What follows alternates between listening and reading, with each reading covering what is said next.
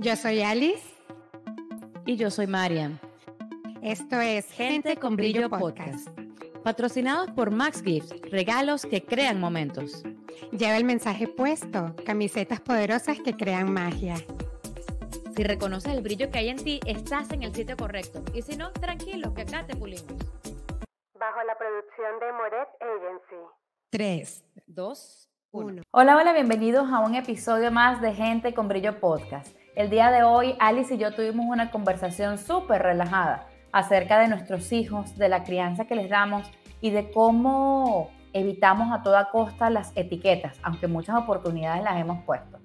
Hablamos acerca de reconocer la potencia que son detrás de estas etiquetas y de reconocer esas diferencias como un gran, gran, gran regalo. Si tienes hijos o si tienes sobrinos, amigos con hijos, Quédate con nosotros para que veas un poco acerca de estas reflexiones y para que tengas una herramienta más para poder conectar con ellos y reforzarles la diferencia y el gran regalo que son para la humanidad. Hello, hello. ¿Cómo están? ¿Cómo estás? Bienvenida, Ali Joana, a este Uh, episodio de gracias. Gente con Brillo Podcast. Gracias, amiga. Me encanta cuando estamos solitas tú y yo. Yo y tú, baby. En la intimidad. Vamos a imaginar que esta es una de tantas conversaciones que tenemos nosotras por teléfono para hablar de qué es lo que vamos a hablar en el podcast. Esta es Oye, yo- del preámbulo. Siempre sigo, de verdad que sigo insistiendo de que tenemos que grabar esas conversaciones porque están buenísimas. Y luego cuando venimos a hacer el podcast, quedamos así como el, en la, comiquita del sapo. Hello, my baby, hello, my baby. Se nos Bueno, olvidó. Lo que, sí, lo que más, en realidad uno de los temas que más hablamos nosotras es acerca de cómo Carrizo estamos criando a nuestros hijos. Y nosotros somos, bueno, en realidad somos madres perfectas. En realidad yo soy la madre perfecta para mis dos hijos, no, Sí, no soy la mamá perfecta para el hijo de Alice y viceversa, ni todo lo contrario, así al revés, adelante atrás. Aunque yo amamantaba al hijo de Marian. No sé Es si esto entra en contexto, pero somos tan buenas amigas que hasta yo he amamantado al hijo de Marian. Me acuerdo yo que Marian... ti que a Tommy. Ah, también. Pero recuerdo que Marian, eh, John, el hijo menor de Marian, es un año mayor que mi bebé, que Tommy, que Thomas, lo que le decimos Tommy. Y eh, Marian lo estaba, ¿cómo se dice eso? Con- para que ya no mamantes más, lo estaba des, Destetando. destetando. Gracias. La culta de Marian, que siempre sabe todas las palabras. Deben Lo estaba más, destetando. más bonita. Y cuando llegué a Miami, ese niño lloraba y lloraba por la tetica de mami. Y yo le metí la mía y Marian me quería matar porque lo estaba destetando, pero yo lo calmé. Y por eso desde ese día soy la tía favorita. Que no te escuche mi cuñada, porque nos borra, nos tumba el episodio de YouTube. Bueno, resulta que en estos temas de crianza hablamos muchísimo. Que, ay, ¿qué hago? ¿Qué estamos haciendo? Ay, no lo soporto. Ay, sí, está demasiado amoroso, está demasiado bello. Y es que en realidad la- el tema de la crianza em, es, tan, es tan ligero como uno quiera que sea. Hay momentos en los que sí, queremos matar a nuestros hijos y perdónenme las madres que se van a sentir, que probablemente se vayan a sentir ofendidas con esto, pero hay momentos en los que sí, yo no quiero saber nada de mis hijos. Y hay otros tantos que son los que me dan valor para superar estos momentos previos de los que hemos hablado, en los que los amo, bueno, pues eh, hasta más no poder, con locura, exactamente. Estamos hablando en estos días acerca de cuáles son las, o sea, realmente cuánto control estamos poniendo en que nuestros hijos sean aceptados socialmente. ¿Cuánto queremos controlarlos para que una mamá eh, en un parque o en el colegio, en una reunión, más bien nos apruebe y no nos desapruebe nuestras, nuestras teorías y nuestros métodos de crianza? Y lo que sale siempre es, es, es muy interesante porque cuántas de las cosas que realmente hacemos que nuestros hijos hagan es únicamente para que ellos encajen. Tienes que sentarte así, no te puedes parar en los muebles, no puedes gritar, tienes que, no puedes interrumpir, tienes que hablar en un tono bajo para que no moleste, o tienes que hacer esto, o tienes que dar un beso, o no tienes que saludar, o tienes que hacer cuántas de las cosas que realmente le estamos enseñando a los chicos, eh, se los estamos enseñando únicamente por la presión que nosotros mismos sentimos de ser juzgados o no como buenos o, malos padres, ¿no? Amiga, pero no solo eso. O sea, eso es verdad porque se supone que, que es educación, y lo pongo entre comillas, porque realmente la educación es lo que funcione para ti. A mí me da mucha risa esto de que es mala educación poner los codos en la mesa. ¿Quién dijo que eso era mala educación? En mi casa se puede poner los codos en la mesa y no pasa nada. Pero en mi caso, Tommy tiene 2 años y sí, 4 meses, y ¿qué? No me acuerdo. Bueno, 2 años y algo. Y la cosa es que en el colegio me dijeron de que Tommy iba como que más atrás con en comparación a con todos los amiguitos del colegio, porque ya todos los otros amiguitos hablan y Tommy no. También hay que yo pongo en contexto de que yo vivo en Estados Unidos y en casa se habla en español y en el colegio le hablan en inglés, entonces Tommy tiene está bueno, no lo voy a justificar. El fin es de que yo al principio me sentí un poco mal cuando me lo mandaron a terapia de lenguaje y conversé esto con Marian porque digo, ¿qué es esto? ¿Por qué me lo mandan a terapia de lenguaje? Para mí, Tommy apenas tiene 2 años, ¿qué va a estar hablando? Y dije, después entré en esta sensación de que, oye, ¿por qué Tommy va a una terapia de lenguaje? ¿Por qué no habla? Tommy, ¿por qué no hablas? Usa las palabras, por favor, dime, ya no voy a, cuando me haga, ah, ah, ah, no le voy a dar agua, pasar a sed hasta que no me diga agua. Y entré en realmente juzgarme a mí si las cosas que yo estaba haciendo era lo que estaba malcriando a Tommy supuestamente. Hasta que me di cuenta de que realmente mi hijo también tiene elección, aunque lo vea en este cuerpito chiquitico, él es un ser infinito que también tiene elección y puede elegir hablar o no hablar. Y mi presión social de que encaje, en que ya tiene 2 años y tiene que hablar, y la presión que le tenía a Tommy era tan increíble que obviamente, eh, Tommy, como somos energía, me rechazaba y quería hablar menos. Si ya antes decía agua, mamá y papá, ya no estaba diciendo ni una sola palabra. claro. Y eso está muy interesante, Alice, porque eh, lo primero que te hace ver que algo está mal, mal, es la comparación. Entonces, eh, a nivel fisiológico, nosotras que estudiamos fisioterapia y, bueno, los médicos y tal y qué sé yo, se habla de hitos de crecimiento, que son como las cosas que se espera del desarrollo evolutivo de los niños o del ser humano, de lo que sea, ¿no? Entonces uno espera que a los tres meses hagan esto, a los seis hagan esto, a los nueve, a los, etcétera. Y cuando no hacen exactamente lo que está contemplado como una serie de ítems, porque además son listas bien específicas, de qué es lo que tienen que hacer en cierta edad y en ciertos espacios de tiempo, entonces comenzamos a ponerlos en lo incorrecto y comenzamos a ver qué es lo que hay de malo aquí, qué tiene de malo mi hijo, qué tiene de malo yo no sé qué. Em, yo estoy leyendo ahorita un libro de mm, Gary Douglas y mm, Dan Here con la colaboración de otra chica que es psicólogo clínico, que se llama ¿Le enseñarías a un pez a trepar un árbol? y habla mucho acerca de los hijos que tienen algún tipo de diferencia, que, tienen, que están eh, bajo la etiqueta de un diagnóstico clínico. Tienen eh, TDAH, tienen autismo, etcétera. Entonces, la primera invitación que hacen ellos allí, que me pareció muy interesante, es, ¿realmente estás tú reconociendo la diferencia que tiene tu hijo? Realmente, eh, lo primero que tenemos que hacer es dejar de comparar. No compares a tu hijo. Y es una tentación casi tan grande como la que te comas un chocolate cuando estás haciendo dieta. Es una tentación muy dura. Pero ese es la primera, el primer paso que hay que dar para quitarle la etiqueta a los hijos. Cuando no tienes un punto de comparación, entonces no te das cuenta de que, o no te das cuenta, no, no pones alguna actitud o no pones una diferencia de tu hijo en lo incorrecto. Exactamente. No no pongo resistencia. Yo no o sea, no me hubiese interesado si Tommy hablaba o no hablaba. Y realmente traigo esto aquí porque me parece interesante Tommy no tiene nada de malo. Y si no quiere hablar, sino hasta los 4 o 5 años, para mí es reconocer y permitir, sobre todo, de que él sea como quiere ser. Sí, lo voy a llevar a terapia porque la terapia no le va a restar, más bien me parece que lo le Claro, va a sumar muchísimo para su evolución y para que pueda hablar.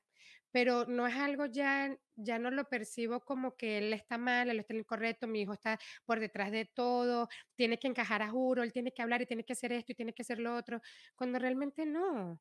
Simplemente yo estoy aquí reconociendo que tiene otras potencias, tiene otras habilidades que no tienen nada que ver con el habla, que también podemos explorar más allá de lo que los diagnósticos puedan decirme que tiene o no tiene Tommy. Exactamente. Yo particularmente en mi caso, y es una- uno de los motivos por los cuales he tratado de buscar cada vez más herramientas y más información, es porque eh, mi hija Victoria la Grande eh, también tuvo, o digo que ni siquiera tiene un diagnóstico, pero le pusieron la etiqueta desde muy pequeña con respecto a su proceso de aprendizaje. Ujú, ¿Qué es lo que yo reconozco ahora? Que encajar o no en el sistema educativo es simplemente la consideración de un grupo de personas que establecieron cuáles, era, cuáles eran los pensum, los pensum, pensums, no sé cómo se dice en plural, cuál es el pensum educativo y cómo debe aprender un niño en edad escolar y cuando están integrados en la escuela.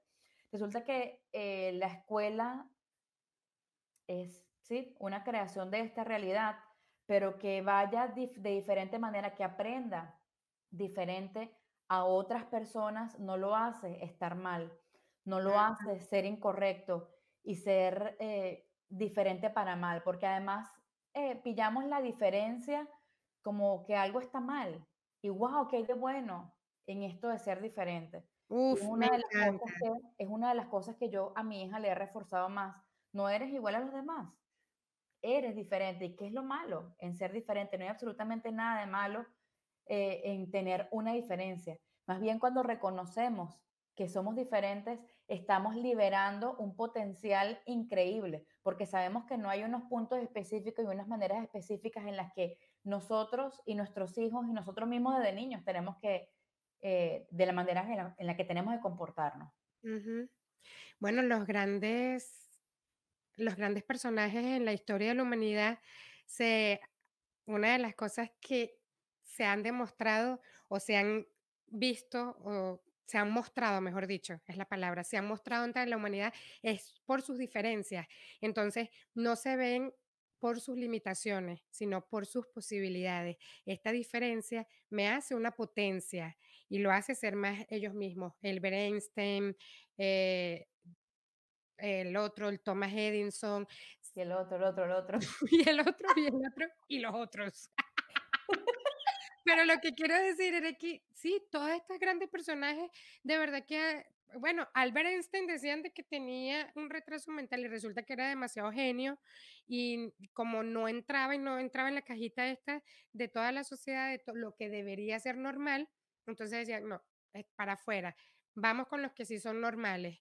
¿Y Exactamente. qué tal si reconocemos que esa diferencia es una gran potencia y no una limitación? No solo en tus hijos, sino en nosotros mismos, en todos. Y también reconocerlo en los demás, validar en los demás, respetar a los demás, tener permisión por los demás. Exactamente, justamente eso, Alex, tener permisión con nuestros hijos a que lo que ellos están viviendo también ha sido una lección. Entonces, si mi hija tiene una manera diferente de aprender y yo lo que hago es juzgarle su manera de aprender o hago drama, ojo, todo esto lo he vivido. O sea, ya hice drama, le jugué su manera de aprender. Yo todo esto que estoy diciendo que no hagan, ya yo lo pasé. Eh, pero cuando no estamos en permisión acerca de lo que ellos vinieron a hacer, ya estamos juzgando cuál fue su elección.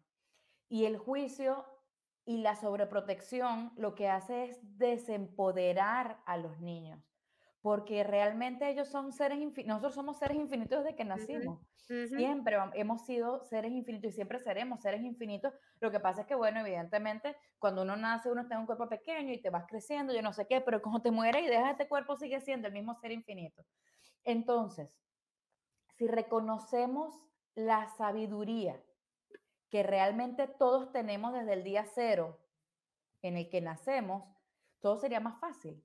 Y ahí va, em, eh, no estar en, exacto, volviendo a retomar la, la idea, estar en permisión con lo que ellos eligieron, porque esto fue una lección de Tommy, no hablar a esta edad ha sido una lección de Tommy, que no sabemos a nivel eh, cognitivo de repente, ¿por qué? O ¿por qué lo estará haciendo? O ¿por qué lo habrá elegido? Tal vez él ni siquiera sabe por qué carajo lo eligió, pero lo eligió. Que mi hija aprende de una manera distinta también fue una lección de ella. Entonces, ¿cuál es el trabajo realmente que tenemos que hacer los madres, los, los, madres, que son la, la mezcla de los madres y los padres? ¿Cuál es, la, ¿Cuál es la misión realmente del padre? Primero, empoderar al niño a saber que sabe. Eso es una de las primeras cosas. Eh, estar en permisión total con, lo que, con la elección del niño. Y tercero, ofrecerle vías diferentes para que consigan cierto tipo de objetivos. Eh, entonces, eh, cada uno tiene una manera diferente de aprender. Entonces, ¿de qué manera podemos nosotros ser más contribución para ellos?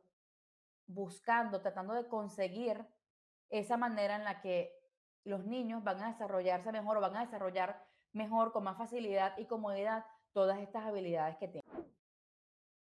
Tal vez quisieras estar en vivo mientras grabamos esta entrevista.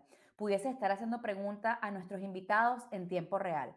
Todo esto es posible si te suscribes a la plataforma de Patreon. Puedes formar parte de esta comunidad con un aporte mensual de 3 o 5 dólares. Además de esto, vas a tener contenido extra, sesión en vivo de la grabación del episodio, acceso temprano el día de la publicación, descuentos especiales para todos nuestros brillositos. Así que tú eliges farol de playa o simple linterna. La otra herramienta que también funciona es hacerle preguntas a ellos. Es decir, esto que estás eligiendo va a crear algo más grandioso para tu futuro.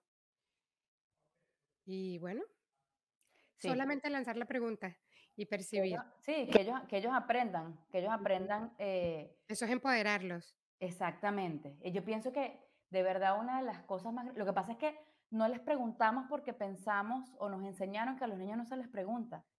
Los niños tienen que hacer lo que, pa- lo que los papás le dicen, porque socialmente eso está así y eso es, ese es el secreto de la buena crianza. El Entonces no preguntamos controlarlos, nada. controlarlos, ¿verdad? ¿Qué dijiste? No sé qué. El controlarlos. Y entonces llegamos a los 40 años y como hay tanto control y siempre estaba esperando de que mamá y papá me dijeran qué era, qué era lo que tenía que hacer, cuando quiero hacer una elección más adelante, tengo que esperar que alguien me diga qué hacer. Y cuando yo descubrí esto, dije, wow, no estoy en contra de que puedas preguntarle a alguien una opinión, pero esperar y, empode- y desempoderarte, permitiendo de que los demás te digan lo que tienes que hacer en tu vida, entonces, ¿qué carrizo estás creando? Cuando desde chiquito le hacemos preguntas, ¿esto va a crear más para tu vida? ¿Esta elección que estás haciendo es lo que realmente deseas? Cuando grandes van a poder tomar elecciones por sí mismos y no tienen que esperar una novia, a su mamá, a un brujo, ni a nadie que les diga qué tiene que hacer. Claro, y es que es una habilidad que vamos practicando, así como nosotros aprendemos nosotros herramientas hoy y decimos en nuestros cursos, en nuestras clases, que tenemos que practicarlas hasta que realmente sea una cuestión que forma parte de ti, tú te conviertes en la herramienta como tal. Con los niños pasa exactamente lo mismo. O sea, ¿qué, qué- cuánto pudiese cambiar el mundo si realmente pudiésemos ser capaces de enseñarles a ellos a confiar primero en lo que ellos son, a confiar en, en el poder que tienen y además a preguntar realmente qué es lo que va a crear más. Y ojo, todo esto es con la conciencia de apriétese los pantalones cuando vengan las respuestas, porque entonces después con las respuestas que nos quedamos, que, ay Dios mío, ¿y ahora qué hago? Entonces, Sí. este, es una cuestión de, de confiar también en lo que ellos, en lo que ellos saben.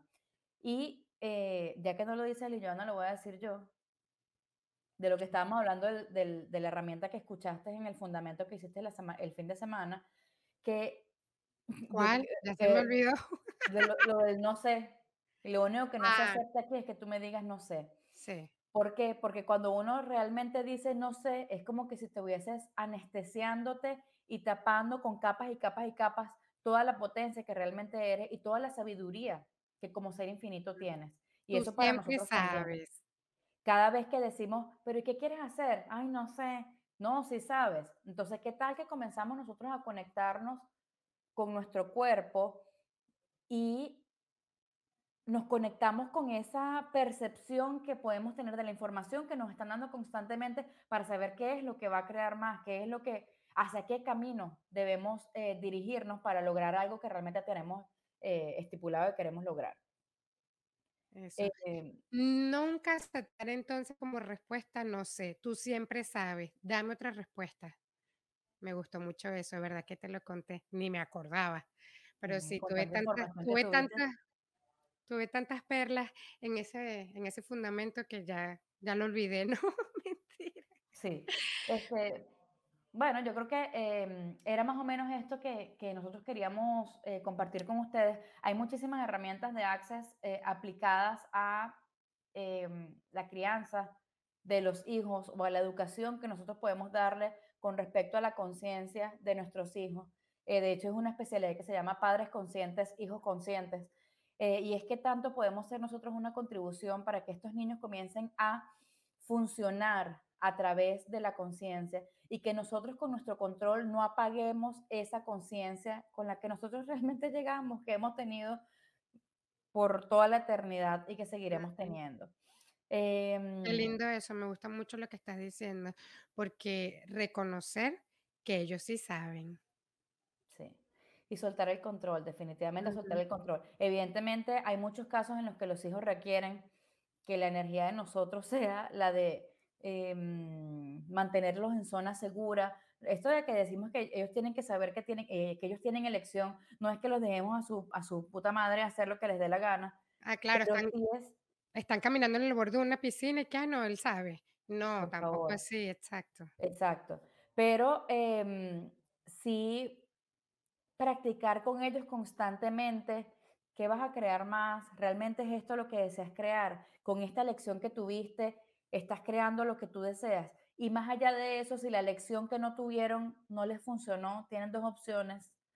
O se revuelcan en el drama y en el arrepentimiento porque lo que crearon estuvo terrible para ellos y para el mundo, o cambian la elección. Más allá de la culpa, más allá de em, el juicio que puedan ellos mismos darse por una elección que hayan tomado, que le golpearon a otro niño, que no sé, que fueron groseros con alguien, que le hicieron daño a alguien, o que mm, no sé, que mm, hicieron elecciones que generaron eh, más bien anticonciencia y no, em, y no crearon nada más grandioso. Yo con mi hija grande lo practico mucho. Ok, ¿qué lograste? ¿Te gustó lo que lograste? ¿Estás bien con eso o quieres cambiarlo? Fue solamente una elección. Y obviamente las elecciones de ellos muchas veces van a tener consecuencias em, de parte de los padres. Llámale castigos, llámale, em, no sé, conversaciones, no sé, lo que te dé la gana, como tú quieras eh, reprender a tus hijos. Discúlpame todo el vocabulario, pero este es el vocabulario que realmente nosotros estamos acostumbrados a escuchar, así que vamos a hablar en el mismo idioma. Entonces, cuando algo está sucediendo, cuando llega una situación en la que se requiere que tú los castigues, que tú los regañes, que tú los reprendas, pregúntate también, ¿qué es lo que va a crear más para mi hijo? ¿Qué es lo que va a crear más? Que yo lo castigue, que yo tenga una conversación acerca de las consecuencias de los actos que tenemos, que yo lo deje pasar, que yo... Hay muchísimas maneras de responder. Tenemos que salirnos de la caja de que únicamente ante un acto, an- ante eh, toda acción tiene una reacción, evidentemente, pero que las reacciones siempre deben ser las del castigo, las del dejar de hablar, las de poner límites, las de obligar a que los hijos respeten porque más allá de eso muchas veces no van a entender por lo que te dijeron a ti o por lo que te enseñaron a ti, sino que tal vez están requiriendo otra manera de aprender la lección. Además que nuestros hijos son el futuro de este planeta y realmente cuáles son las semillas que vamos a dejar plantadas para este futuro. Qué hermoso. Tenemos una gran responsabilidad y la gran responsabilidad que tenemos en nuestras manos es la de empoderar a nuestros hijos y la de hacer que ellos confíen en la sabiduría que tienen, que mantengan despierta esa conciencia que nosotros mismos hemos apagado durante años por querer encajar y por querer ser socialmente aceptables. ¿Qué estamos haciendo nosotros con respecto a eso para nuestros hijos y para que ellos se encarguen de este mundo que ahorita estamos nosotros llevando como llevamos? Ellos son el futuro, como tú dices. Entonces, ¿qué estamos haciendo para que ellos puedan hacer elecciones grandiosas para el planeta, para toda la humanidad y para el futuro de esta humanidad también? Así que es el momento de reconocer que las diferencias de tu hijo son una potencia y no una limitación. Cero etiquetas, no pongamos etiquetas en casa. Más bien enseñémosles a ellos a reconocer que su diferencia es un gran regalo. Y no los comparemos, no los comparemos. Cada vez que nos veamos que estamos comparando a nuestro hijo con el de otro con respecto a las cosas que hace o no hace, vamos a detenernos, a tomar una respiración y a reconocer eh, desde la permisión esta gran diferencia que ellos son y que nosotros también somos. Sí.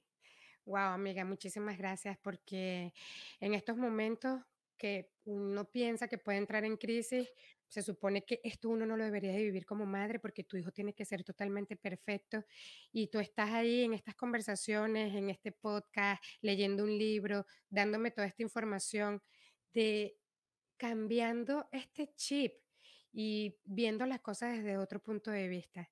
Así que por todo esto estoy súper agradecida de que veo que mi hijo tiene otras habilidades y otras potencias.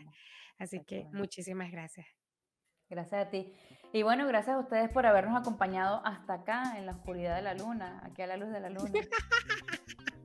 Eh, queremos irnos, no sin antes hablarles de nuestras redes sociales para que nos sigan, por favor, arroba mamitas brillantes, arroba eh, somos brillo, la más importante, arroba gente con brillo podcast.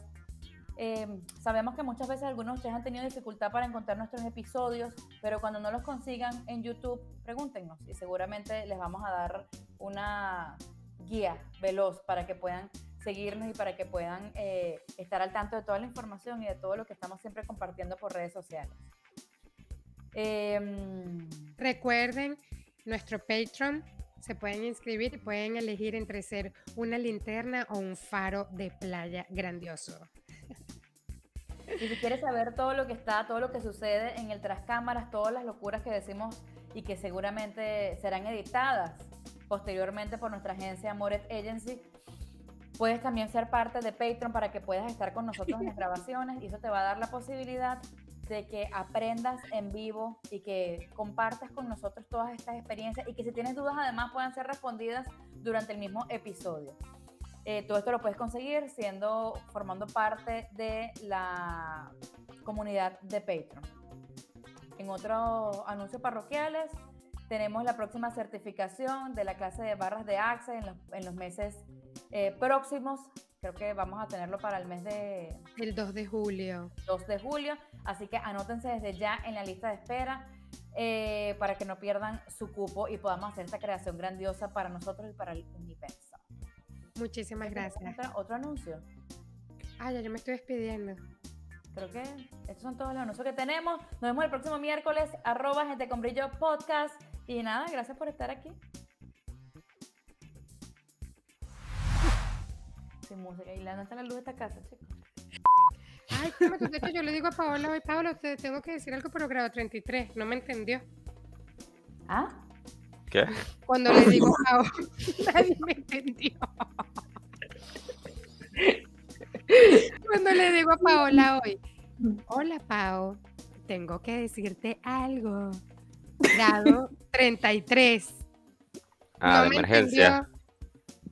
Nivel de, nivel de emergencia, ¿no? Una información grado 33, ¿no saben qué No. Mía. Nivel de chisme. Y así, de boca en boca. Amiga, me siento súper vieja. ¿Cómo no Pero mal, yo también. No, algo que, algo que una, mira, te voy a decir esto, pero grado 33, quiere decir que no se lo puedes decir a nadie. Es una información así que nada más entre nosotros. Un chismecito. No, menos mal me especificaste, porque si no yo hubiese dicho Dime mi guion, dime qué voy a decir, porque me está sacando lo único que sé que puedo decir, lo está copiando ella en su cuerno para decirlo ella. La vida no es así, es así. La sinusoidal.